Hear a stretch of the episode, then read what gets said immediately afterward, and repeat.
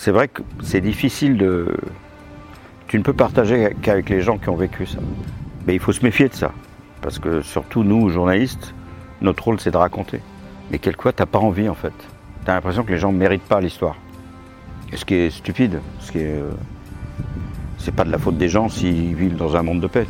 Mais c'est pas toujours facile quoi. Alors, en vieillissant, euh, les choses s'émoussent, tu comprends les choses. euh, bah, tu rentres, toi, après 4 mois en Syrie, et ta copine te dit euh, J'ai eu un PV, j'ai eu une semaine de merde. T'as intérêt à faire gaffe à la réponse. hein. Si tu veux que ça se passe bien le dîner. Bienvenue dans ce nouvel épisode du podcast Photographe Pro 2.0 dans lequel je partage avec vous de grands entretiens avec des photographes, des rédacteurs en chef, des iconographes, des journalistes et parfois même des youtubeurs ou des blogueurs. Aujourd'hui, je profite de mon passage à Perpignan pour interviewer un photojournaliste que j'admire depuis le jour où j'ai lu son incroyable livre Rapporteur de guerre.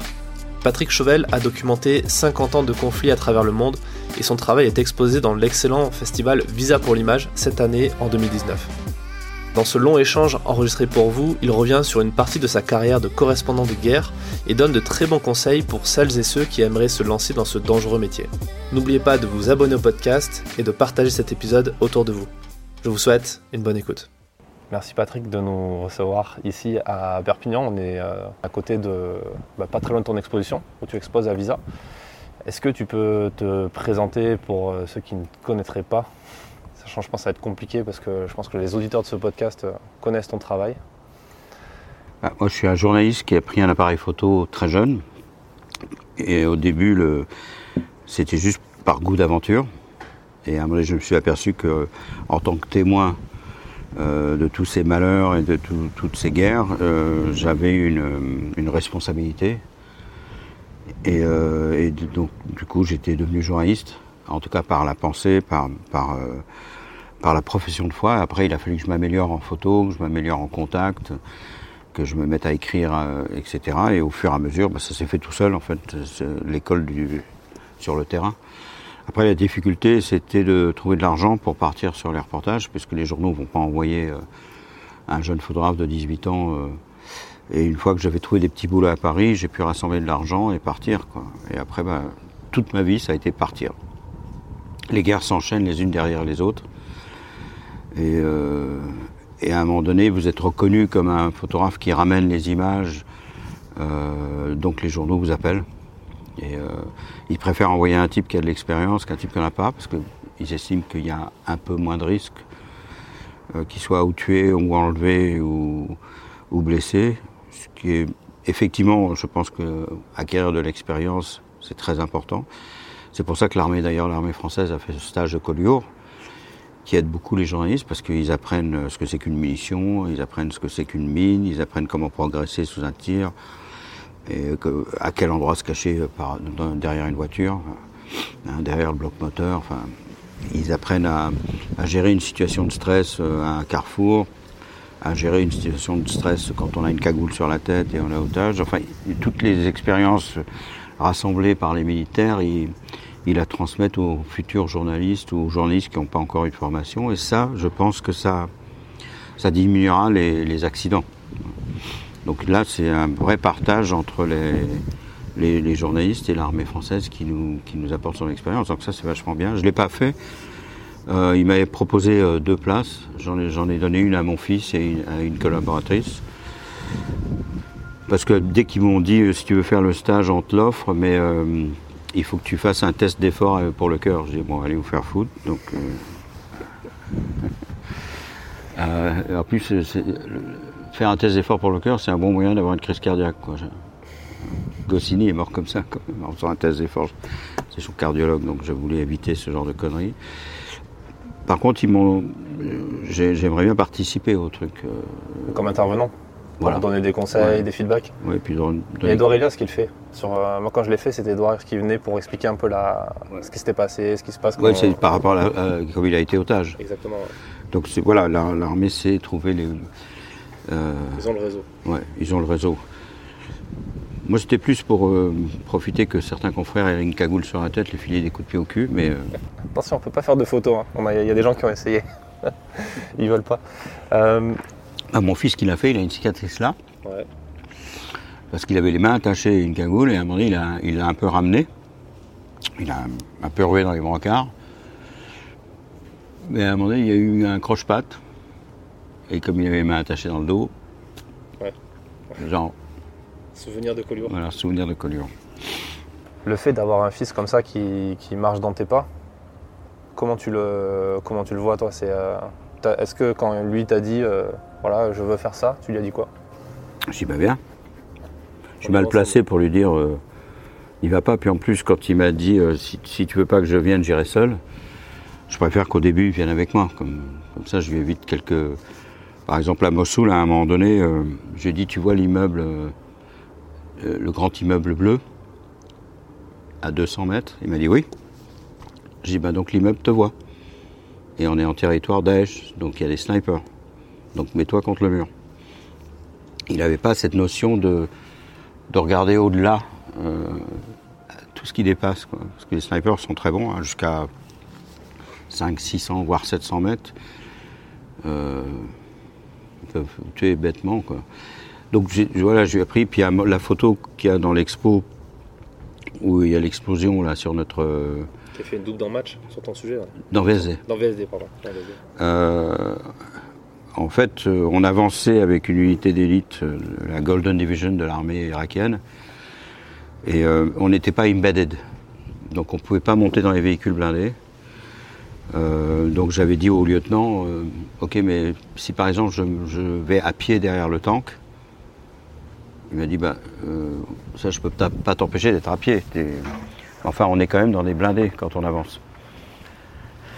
Mais je me suis dit qu'en me collant au tank qui était devant, même si le tank est touché, c'est un Abraham, c'est normalement ça devrait être bon. Quoi. On est un peu dans l'angle mort. Enfin, il y a quand même des maisons de chaque côté. Et en fait, il faisait euh, 50 mètres. en- il y avait le bulldozer qui dégageait les barricades, le tank qui suivait, et les Humvee derrière qui tiraient à la mitrailleuse euh, de chaque côté, et le tank qui tirait au canon, et ensuite qui avançait. C'était, c'était quand même jouable. Euh, et puis en plus, quand on avait sécurisé, enfin, ils avaient sécurisé 50 mètres, ils débarquaient et ils sécurisaient les maisons et ils plaçaient leurs snipers. Et ensuite, on continuait. Et à un moment donné, on a tourné dans une avenue assez large, enfin une rue plus large. Et j'ai dit à mon fils, là, s'il y a parce que c'était assez courant, les voitures kamikazes, s'il y a un véhicule kamikaze, il- a l'espace de prendre de l'élan. Et il va viser le tank. Donc on va laisser passer deux Humvee. Et à peine le deuxième Humvee était passé, la voiture a frappé. Alors la chance qu'on a eue, c'est qu'elle a frappé en latéral. Donc on s'est pris des éclats, mais pas toute la force de l'explosion, parce qu'elle est partie euh, sur la droite. Euh, ça a touché le char, ça a viré la mitrailleuse coaxiale. Il était noir sur un côté avec des gros trous dans la carrosserie de protection, mais pas dans le blindage. Le bulldozer était couché, mais le type s'en était sorti parce qu'il est très haut. Et puis il est blindé évidemment. Les, dans, le- dans le char, ils étaient sonnés, mais comme ils sont fermés. Par contre, le Humvee derrière, les mecs étaient morts. Ils avaient de la cervelle qui sortait des oreilles. C'est une blast. quoi. Et un des soldats qui était dehors a été cramé. quoi. Euh, donc là, T'es content de pas être embedded et d'être à l'intérieur.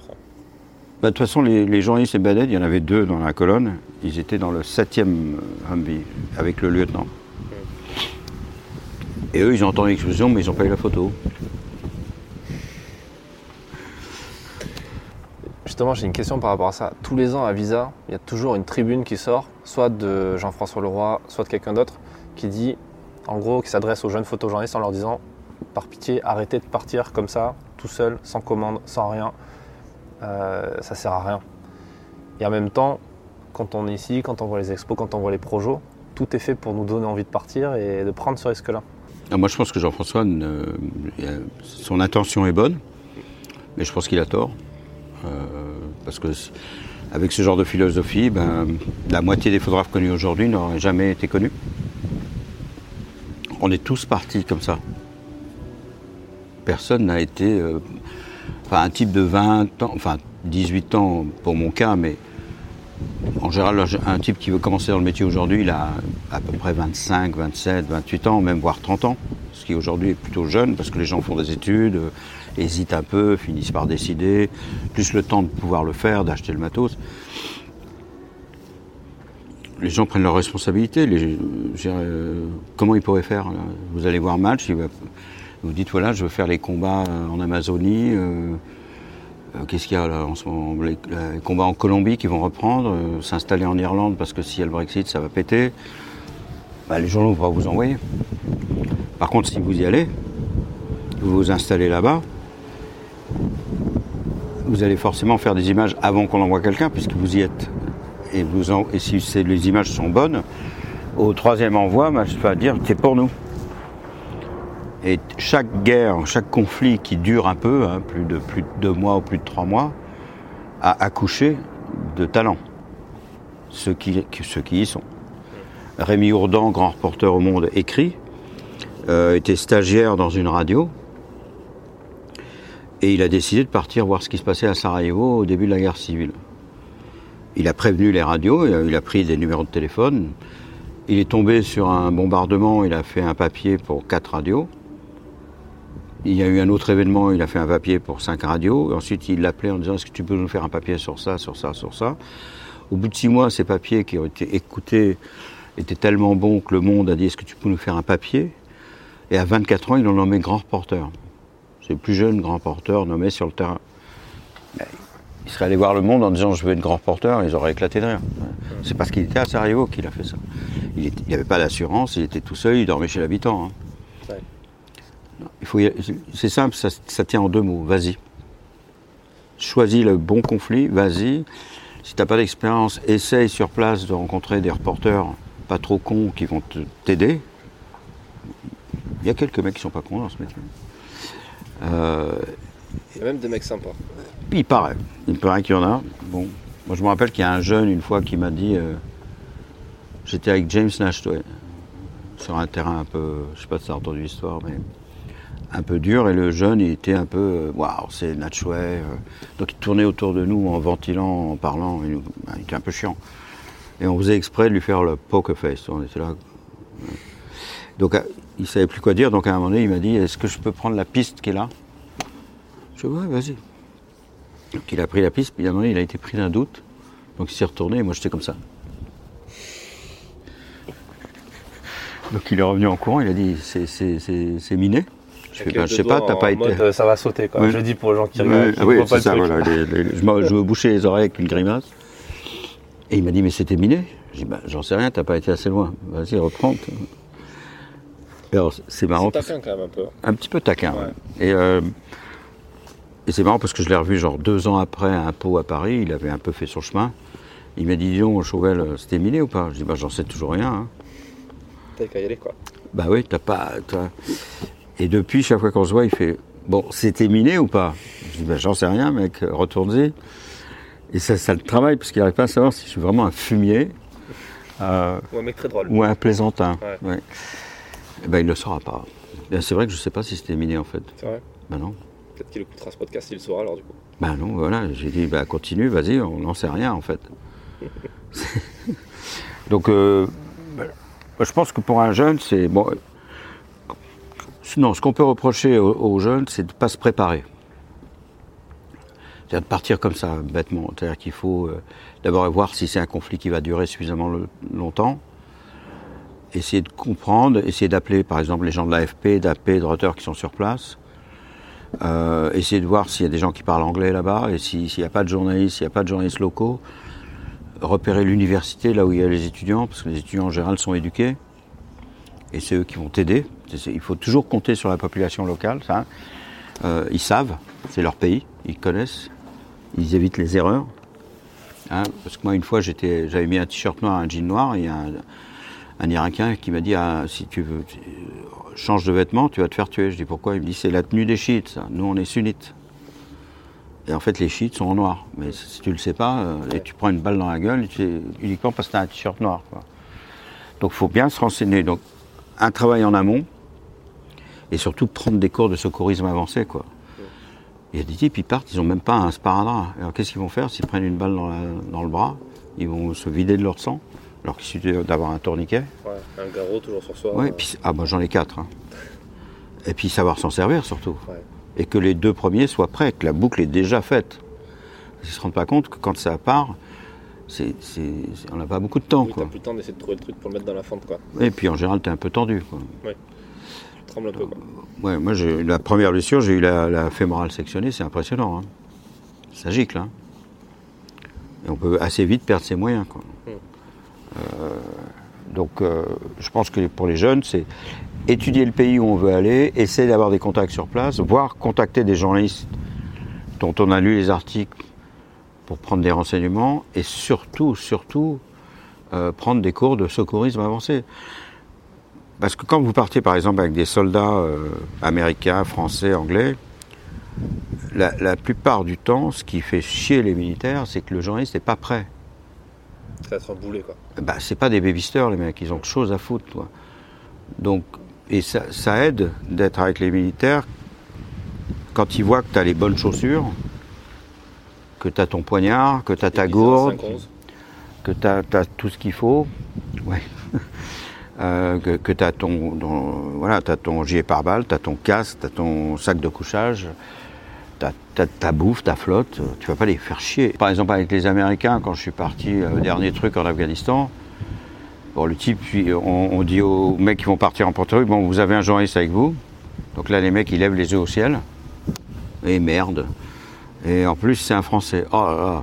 Euh, et à un moment donné, l'infirmier de combat, il repère mon.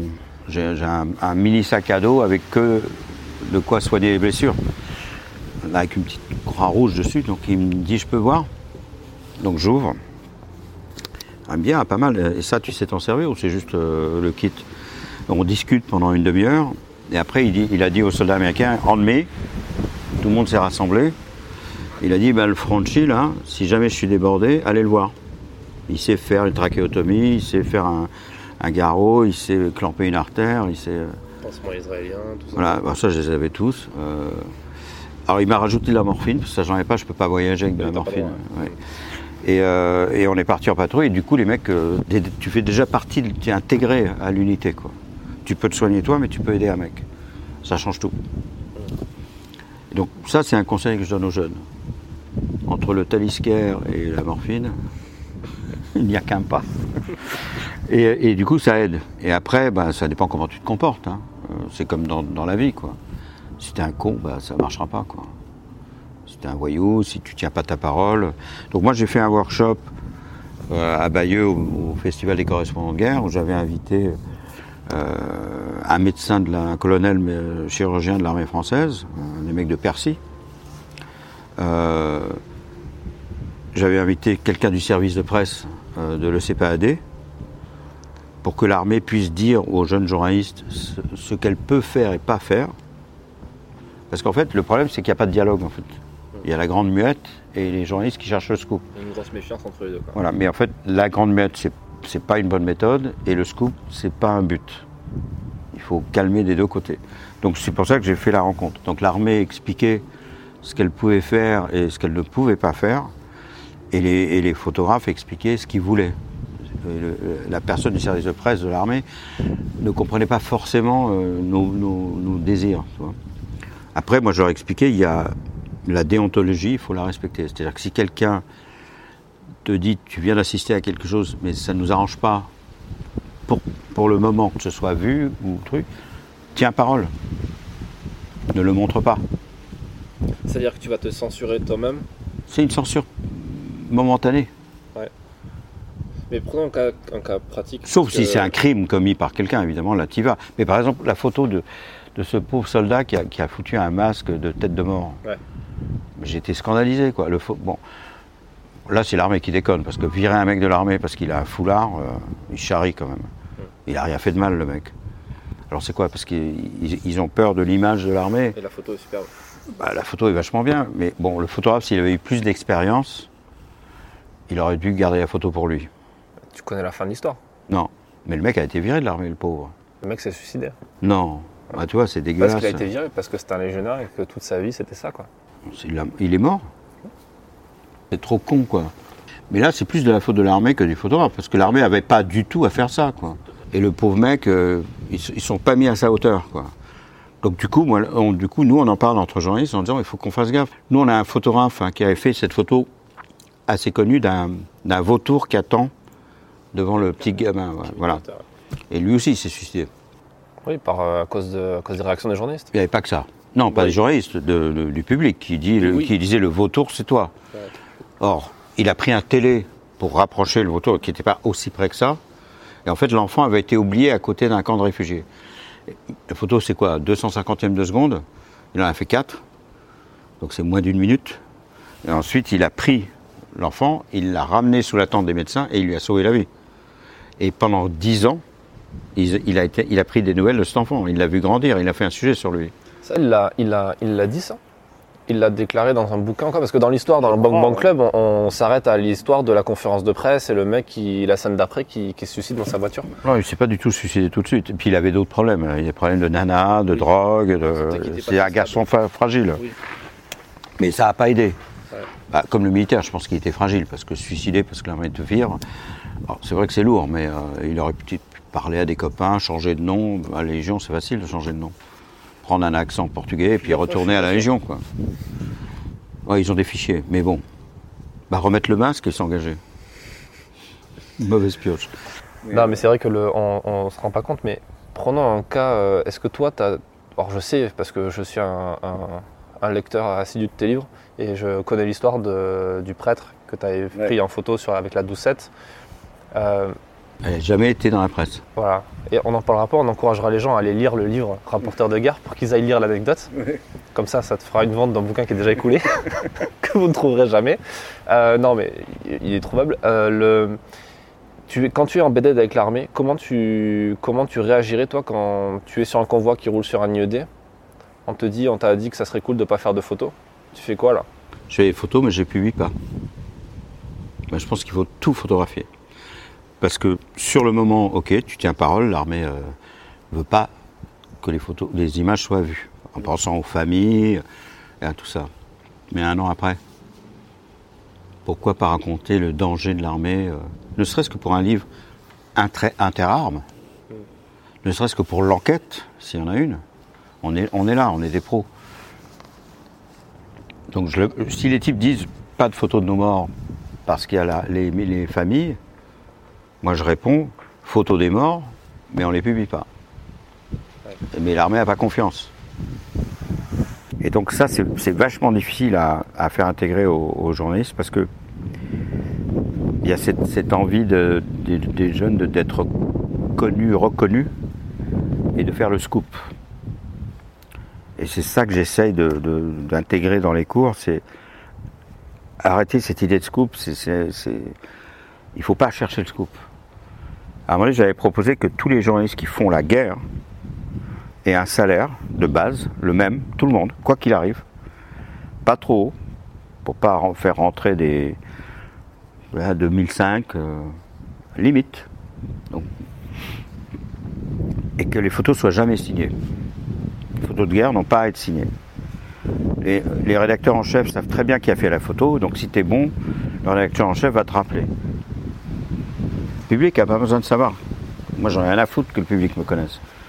Si je voulais être connu du public, je- j'achète une guitare et je mets des bottes pointues. tu vois, je- T'en as- T'en rien à foutre, mais malheureusement, je Non, pas mais là, c'est un peu tard. pas, Mais aujourd'hui, Non, mais c'est un tu es peu tard. Non, mais es ça- quand même une- t'es quand même devenu une, une icône Ouais, mais- photoreportage de guerre.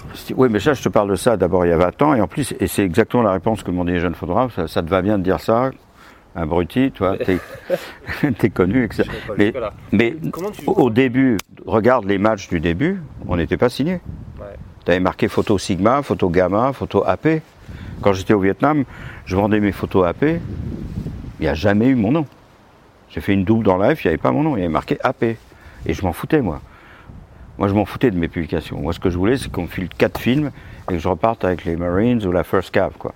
Parce que je, je m'éclatais tellement, quoi. Et euh, la photo, c'était un prétexte.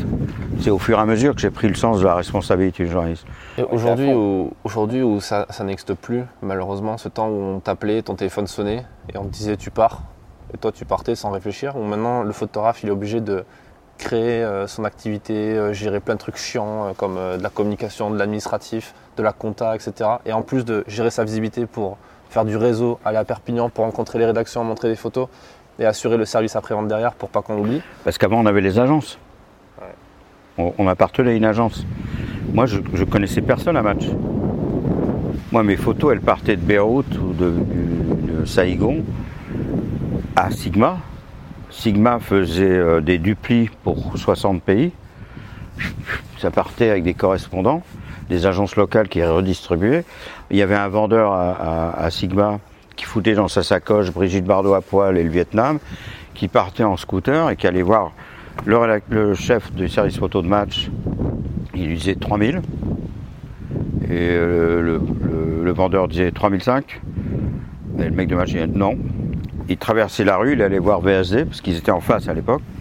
Il disait match m'a dit 5000. Euh, bon, 5005. Ben, ça va pas. Il allait voir match, il disait VSD m'a dit 7000. Et ben, Et à un moment donné, il vendait les photos. Mais nous, on s'en occupait pas, nous. Les mecs devaient marcher. Maintenant, ils font ça au téléphone. C'est pratique. Mais non, sauf que c'est les photographes qui le font maintenant. Il n'y a plus d'agence. Et comment alors Donc il a fallu aller déjeuner avec les, les mecs de bureau. Tu as quand même un rédacteur en chef d'un grand journal que je ne citerai pas, euh, que je suis allé voir euh, il n'y a pas très longtemps, et je lui ai dit euh, Est-ce que tu peux m'envoyer à Mossoul? On fait rien sur la Syrie en ce moment. J'ai failli lui dire Bah, Ça tombe bien, c'est en Irak, mais. Mais je me suis dit Bon, je vais pas le vexer, le pauvre garçon, mais. euh, rédacteur en chef d'un grand journal quand même, ça fait peur quoi. C'était l'hiver et t'as demandé qu'est-ce que c'était cette station, il la connaissait pas, c'est ça? Ouais, alors ça c'était cool où ça? Non, c'est le chauffeur de taxi. Quand je suis rentré du Cambodge, j'étais plâtré, tu vois, et, euh, et j'étais bronzé. Et le mec il me fait euh, Ah, les sports d'hiver. Et toi, t'es, passablement énervé parce que tu, tu couvres un conflit qui t'intéresse et tu t'es fait niquer par un mortier. Et les copains continuent à se marrer, toi tu rentres à Paris comme un débile, tu vois, pour signer les papiers de la Sécu. tu vois. Et, euh, et le mec, j'ai pas envie de lui répondre, tu vois. Je, vois sa, tronche dans le rétro, là. Et je lui fais euh, Phnom Penh. Et là, il... Phnom Penh C'est quelle station, ça? C'est dans les Alpes? Je me suis mais puis je vais le tuer. euh. Ça fait un an que je renvoie des photos du Cambodge. Le mec, il me demande si c'est dans les Alpes, au secours. Et à un moment tu fais, ouais, puis merde, c'est... Qu'est-ce que je vais faire? Je supportais pas les gens qui se marrent. Je supportais pas la foule, je supportais pas la musique, je supportais pas... Je prenais ma moto, je tournais autour, je prenais ma bagnole, je faisais des kilomètres, des kilomètres dans les campagnes. Comment tu veux parler à des gens qui n'ont pas vécu ça Ils comprennent pas. Je me rappelle que quand j'ai- à un moment donné, j'ai- je re- c'était quoi À un moment donné, j'étais invité par Life pour me reposer à New York, parce qu'on avait eu des combats assez forts au Vietnam. Donc euh, j'avais 23 ans à peu près. Et j'allais tous les soirs dans le même bar, boire des coups tout seul, tranquille. Et à un moment donné, c'est comme dans les films, il y a un verre qui est arrivé en glissade devant moi. Donc je me suis retourné, il y a un mec qui m'a fait euh, comme ça et qui buvait tout seul. On s'est rien dit. Puis à un moment donné, il s'est levé pour partir, il m'a mis la main sur l'épaule, il me fait Vietnam, bonne nuit. Il est parti, tout seul dans la nuit. Et euh, c'est vrai que c'est difficile de. Tu ne peux partager qu'avec les gens qui ont vécu ça. Mais il faut se méfier de ça. Parce que surtout nous, journalistes, notre rôle c'est de raconter. Mais quelquefois, tu n'as pas envie en fait. Tu as l'impression que les gens ne méritent pas l'histoire. Ce qui est stupide, ce qui est. euh, c'est pas de la faute des gens s'ils vivent dans un monde de paix. Mais c'est pas toujours facile quoi. En vieillissant, euh, les choses s'émoussent, tu comprends les choses. euh, bah, tu rentres, toi, après 4 mois en Syrie et ta copine te dit euh, J'ai eu un PV, j'ai eu une semaine de merde. T'as intérêt à faire gaffe à la réponse. hein. Si tu veux que ça se passe bien le dîner. Sérieusement là. On rencontre le public et on, on continue à raconter l'histoire. Moi, mon métier, c'est enfin, mon envie, c'est de raconter l'histoire de ces gens dont on parle jamais. Alors, je les prends en photo, j'écris, je fais des bouquins, je fais des documentaires, euh, j'en parle à des dîners. euh, et là, on a l'occasion, euh, à chaque fois, quand il y a des projections, bah, il y a des gens qui ont l'occasion de voir des images qu'ils ne verraient jamais. Donc ça, c'est formidable. Et c'est quand même Jean-François qui a créé ça, et c'est un boulot de dingue. Hein. Mais c'est ce qu'il dit, Visa, c'est le magazine que les gens ne verront jamais en fait. Exactement. Après, il y a, moi, ça me gêne toujours quand il y a la presse parle de la presse, quoi. Tu vois. Mais c'est pas grave quand c'est la presse euh, sportive, la presse showbiz. Mais nous, quand même, on ramène des images de gens dans des situations très difficiles. Et je pense que notre meilleure position, c'est dans l'effacement. Euh, parce que sans ça, ça devient vulgaire. Euh, et se, se- mettre en avant grâce à la souffrance des autres, faire attention, quoi. Est-ce que tu n'es pas d'accord sur le fait que c'est quand même la réalité qui, de ce métier qui l'impose aujourd'hui? Sans les agences, sans Gamma, sans Sigma, sans un mec qui, qui faisait l'interface entre toi et ce que tu ramenais. Parce qu'aujourd'hui, si tu veux exister en tant que photojournaliste, si tu veux publier, donc si tu veux gagner ta vie, tu es obligé de passer par cette étape-là. Non, tu peux te faire connaître des rédactions, pas forcément du public. Là, tu parles de la télévision, où tu as les hommes troncs là, qui ont un sourire qui leur vient des genoux, qui, qui, qui présentent euh, la série. Bah, la rédaction, elle va te connaître si, euh, si tu as eu des prix, si tu as eu des expos, si tu as eu de la visibilité aussi. Pas systématiquement, heureusement. Mais comme eu- tu l'as dit, tu J'ai eu pas. peu de prix, hein. j'ai jamais envoyé de photos à, à- à des prix. Et chaque fois que j'ai prix, je tombais des nues. Par exemple, le, World Press, c'est- il y a marqué pour Newsweek par Patrick Chauvel. C'est Newsweek qui a sorti ses quatre meilleurs reportages de l'année et qui les a présentés. Moi, je n'étais pas au courant. Euh, oui, le prix, ça aide, surtout les jeunes photographes. Il y a, de l'argent. Moi, le premier prix que j'ai reçu s'appelle le Missouri. Personne ne connaît. hein. Et il n'y a pas de fric. Quand je disais aux copains, j'ai le Missouri, ils me disaient, j'espère que ça se soigne. Euh, personne ne connaît. hein. Mais c'est le prix de l'université du journalisme américain. C'est un prix super prestigieux. Et euh, mais bon, quand tu es un jeune journaliste, effectivement, ça t'aide. Mais euh, je dis, il y a un équilibre à trouver. euh. Moi, je vois les, images qu'a fait Schneiderfer en Indochine. Personne ne le connaissait. L'armée le connaissait. Et l'envoyait sur tous les coups. Parce qu'il savait qu'il était bon, qu'il était fiable. Il n'avait pas besoin d'être connu. Il, a été connu après quand il a fait de la fiction et qu'il a écrit, qu'il a fait la 317e section et qu'il a fait ses bouquins. Et que là, évidemment, c'est, compliqué parce que tu as raison. C'est vrai que la notoriété peut servir. Alors, j'essaie de le placer d'une manière plus. La notoriété peut servir, mais il ne faut pas faire ce métier pour être connu. Une fois que tu l'es, c'est une arme, c'est clair. Enfin, cela dit, tu vois, les trois fois, les trois derniers reportages, quand j'ai demandé à des grands journaux de partir, ils m'ont tous dit non. Je suis parti avec mon fric. Et une, Que tu t'appelles Patrick Chauvel ou, ou pas? et une fois que j'étais sur place pour le reportage de Bagous, par exemple, j'ai senti que j'avais quand même quelque chose. J'ai envoyé quatre photos en base def à match. Et comme c'est un journal euh, qui, professionnel, quoi, ils, savent reconnaître quelque chose, ils m'ont tout de suite dit envoie la suite. Et du coup, j'ai publié dans match. Mais ils m'ont pas envoyé. J'ai- sorti 5000 euros, j'en ai gagné 3005. Non, j'ai sorti 3000 euros.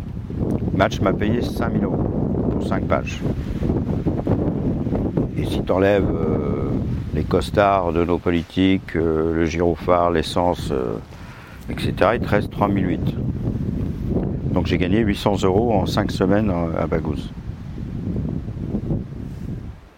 Et comme tu dis, je suis connu. Et quand il y a eu euh, la bataille de Libye, on était euh, trois photographes à partager une bagnole.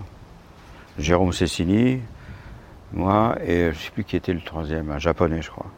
Quand on a repris l'avion pour Paris, du Caire, déjà le taxi c'était 1000 dollars pour aller du Caire à Benghazi. Plus le billet d'avion Paris-Le Caire. Après, il te fallait un fixeur et une bagnole. 300 dollars par jour. Plus l'hôtel.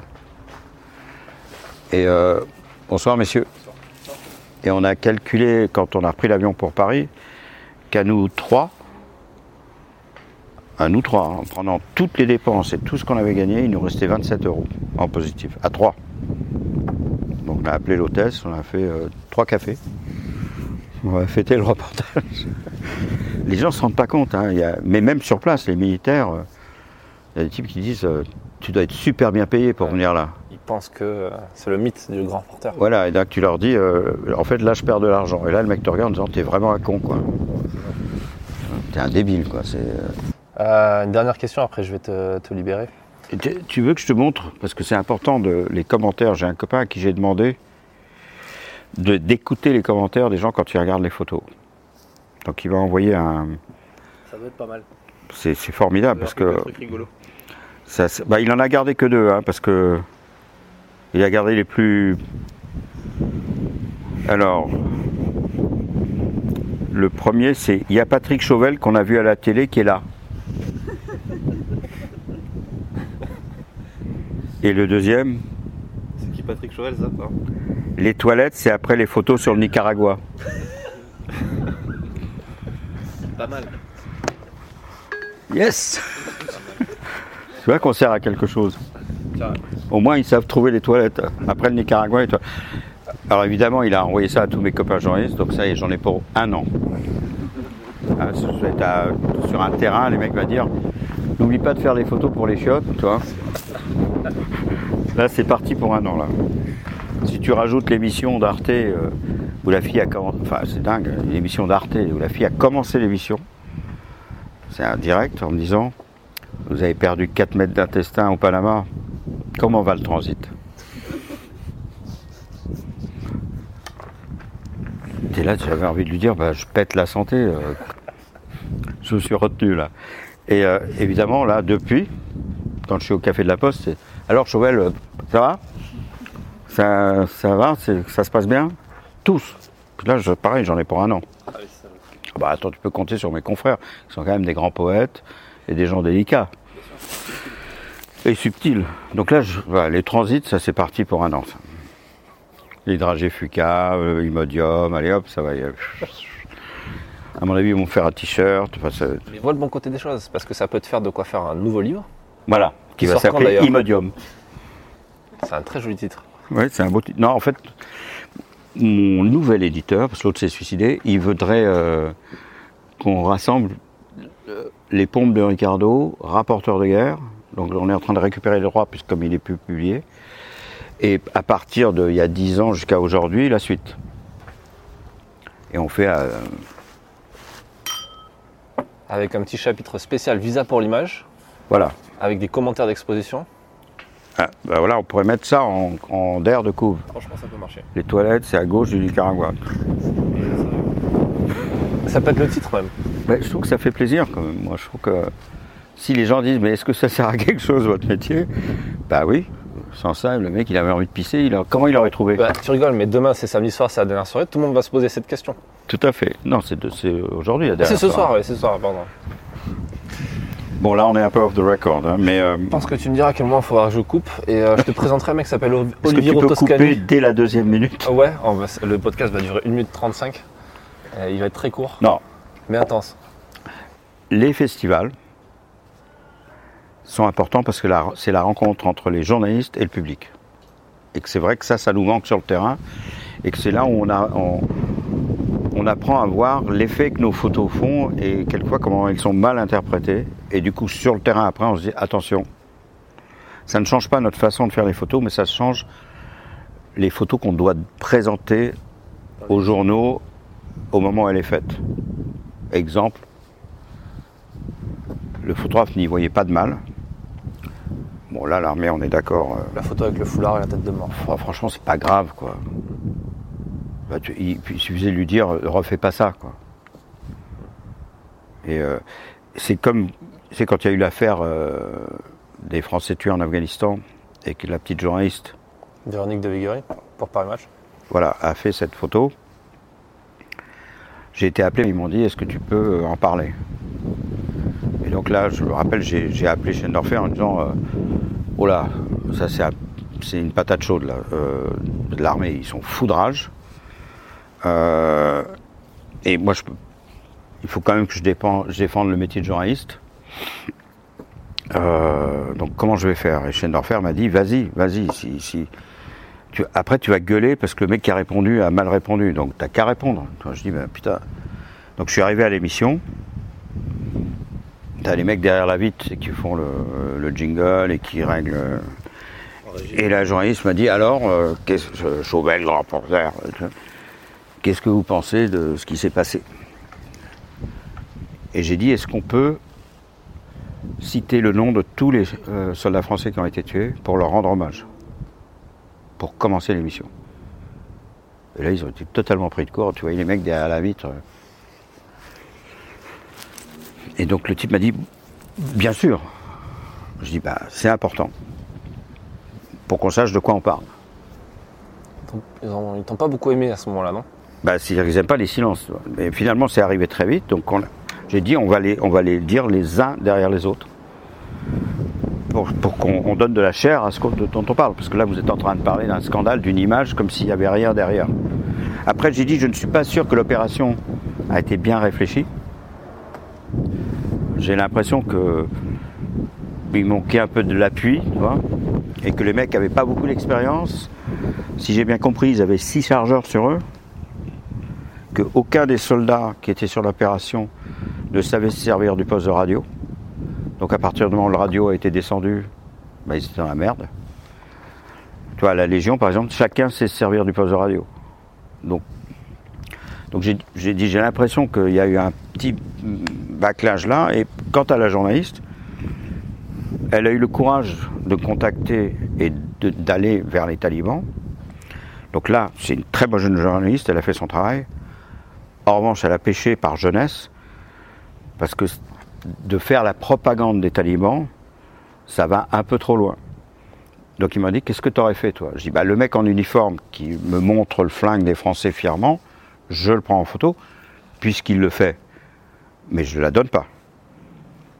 Après, le soir, ils étaient en bivouac, j'ai vu les photos. Il y a deux mecs qui ont l'uniforme français. Là, j'aurais pris la photo de loin. Et dans la légende, j'aurais dit, il semblerait que le mec de gauche et le mec, le troisième à droite, portent l'uniforme de l'armée française. Là, t'as pas le côté. euh, et tu racontes la même chose. Sauf que, est-ce que c'est toi qui as la même mise sur tes légendes? Bah, bien sûr que c'est moi qui l'ai même dit. Ah, bah, ça. euh, C'est joli, hein. Bah, moi, j'ai jamais eu de problème. J'ai eu un seul problème en rentrant du Vietnam une fois où tu as une femme avec son bébé qui est au pied d'un M113 et les soldats américains sont dessus, donc beaucoup plus haut qu'elle.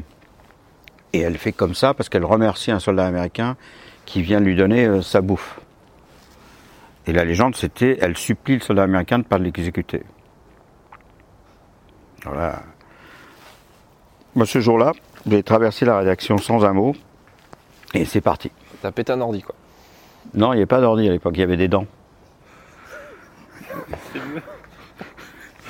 C'est comme un clavier en fait après, en tout cas. C'est vrai. Noir, blanc, noir, blanc. Et euh, ce qui m'a valu quelques ennuis, et puis ne plus jamais travailler pour ce journal.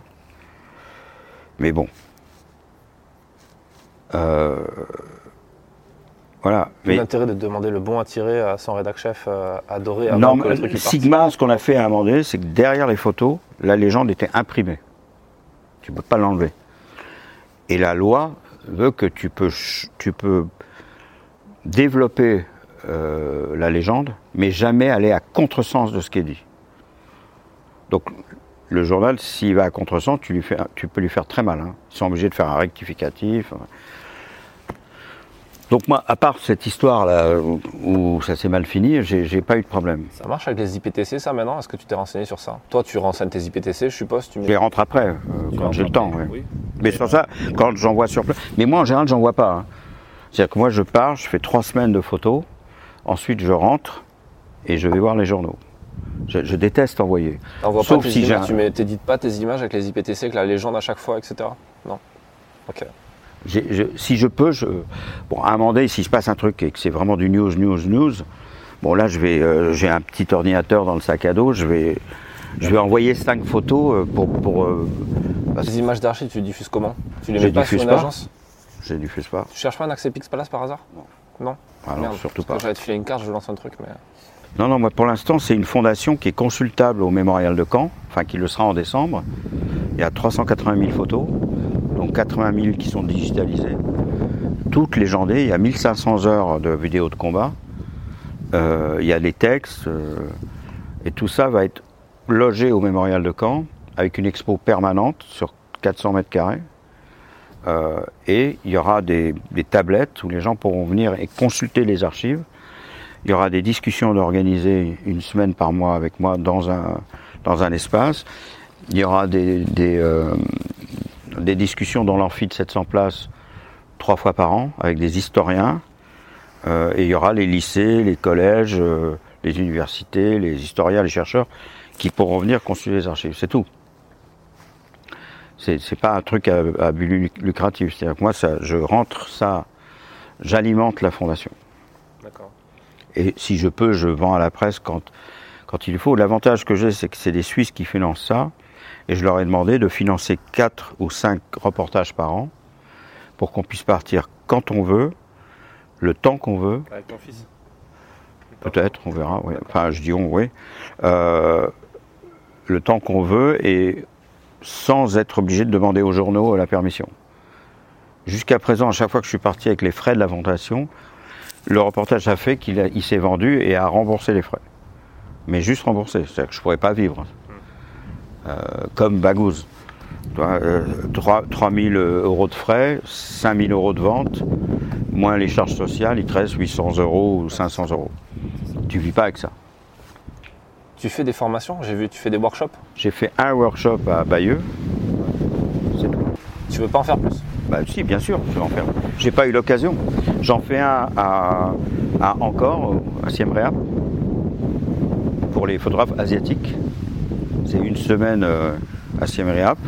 Et sans ça, j'en ai pas fait encore, parce que d'abord, je pars pas mal, quoi. Mais là, je commence à vouloir en faire, quoi. Euh, Donc, si, si tu as une proposition, euh, avec Non, mais plaisir. par contre, si tu as des liens d'inscription pour euh, les prochains workshops, je veux bien les rajouter dans l'épisode. D'accord. Bah, pour l'instant, j'en ai pas. Mais on en rajoutera au fur et à mesure si tu veux. Nous, ce, ce qui est, ce qui est difficile pour nous, c'est que moi, je veux que les workshops soient pas payants. Et c'est vachement compliqué parce que tu as l'hôtel, non, surtout tu as l'hôtel, tu as la bouffe, c'est une semaine, et tu as les intervenants que tu payes. Tu vois, par exemple, quand j'ai fait venir euh, Rémi Ourdan du Monde, euh, Laurent Vandin, enfin des gens comme ça, tu leur files 500 euros euh, ou 400 euros pour la journée. Alors il y en a qui ont refusé d'être payés en disant c'est pour la bonne cause. Et les militaires qui sont venus ne sont pas fait payer. Mais, euh, mais en général, ça coûte. Donc on avait calculé que si on avait euh, 10 élèves, ça, leur, ça coûtait 3000 euros par élève. Euh, par définition, un élève n'a pas d'argent. Donc on a trouvé Nikon qui a filé 20 000 euros, on a trouvé euh, euh, le- la ville de Bayeux qui a mis de l'argent, et à la fin, ça coûtait 200 euros pour une semaine, tout compris. Sais que ça, tu peux le faire financer par des OPCA après. Les gens Ouais, font. C'est en gros quand tu es, euh, quand tu es en- un photographe, en fait, a accès à un fonds de formation payé par l'AFDAS, par exemple, euh, quand il cotise comme photojournaliste, comme euh, salarié de presse ou comme auto-entrepreneur. Et du coup, il a droit à un crédit de formation. Il peut se faire rembourser. Il paye, mais il se fait rembourser la formation. Ouais, en fonction du nombre d'heures. ouais. Et ça, ça marche bien. Après, tu as Pôle emploi, tu as plein de trucs comme ça qui prennent en charge la formation en fait. Pôle emploi, oui, les Américains, c'est Steve Jobs, je ça s'appelle. J'ai une dernière question pour toi. Après, je te floppais. Comment tu, tu- Parce que quand on voit ton expo, ces dizaines d'années de photos, et qu'on se dit, putain, c'est c'est juste hallucinant. Est-ce que toi, tu as. On parle de résilience et tout. Comment tu fais pour euh, gérer ce truc que tu as connu dès le départ, de mettre tes photos de conflits dans des, dans des journaux qui, qui font une couverture avec des people, avec des, des familles princières. Et, est-ce qu'au fil de ta carrière, tu as, t'as senti une évolution? Tu te dis, euh, je sais pas, il y a une évolution ou est-ce que tu as toujours été euh, constant sur ça? Comment tu as fait pour avoir cette résilience? Non, mais dès le départ, si tu veux, même au Vietnam, hein, c'était Brigitte Bardot, la une de match, hein, c'était pas euh, le Vietnam, rarement. Il y a Clive qui avait fait une fois un truc dément, ils avaient mis toutes les photos, genre photomaton, de tous les morts américains de la semaine. Je sais pas si tu as vu ce numéro, avec leur nom, leur prénom, leur... C'est tout le journal. Faut le faire. hein. Ça, c'est balèze. tu vois. La couverture était noire, en deuil, avec écrit Vietnam, et t'ouvres, et c'est tous les soldats tués pendant la semaine de. Euh, Bon, il faut avoir du courage hein, pour faire ça, hein, parce que tes ventes, tu vois, les gens, ils n'ont pas envie de voir ça. Hein. T'imagines euh, Paris Match faire tous les morts euh, qu'il y a eu dans toutes les opérations au Mali, en Afghanistan et ailleurs. Justement, là, on revient ici, à travers les projections.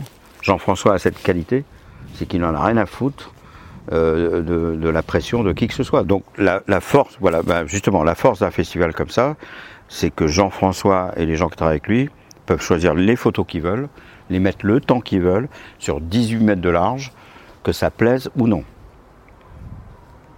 Et, et voilà, c'est un peu comme Disturb. C'est ça la force d'un festival, c'est qu'il appartient pas à... Enfin bon, il peut appartenir à... Mais en tout cas, ici, jusqu'à preuve du contraire, Jean-François a, a quand même balancé des trucs pas forcément politiquement corrects. N'empêche, c'est vachement optimiste parce que des marques comme Canon et des soutiens comme Paris Match continuent de soutenir malgré ça. Quoi. Ouais.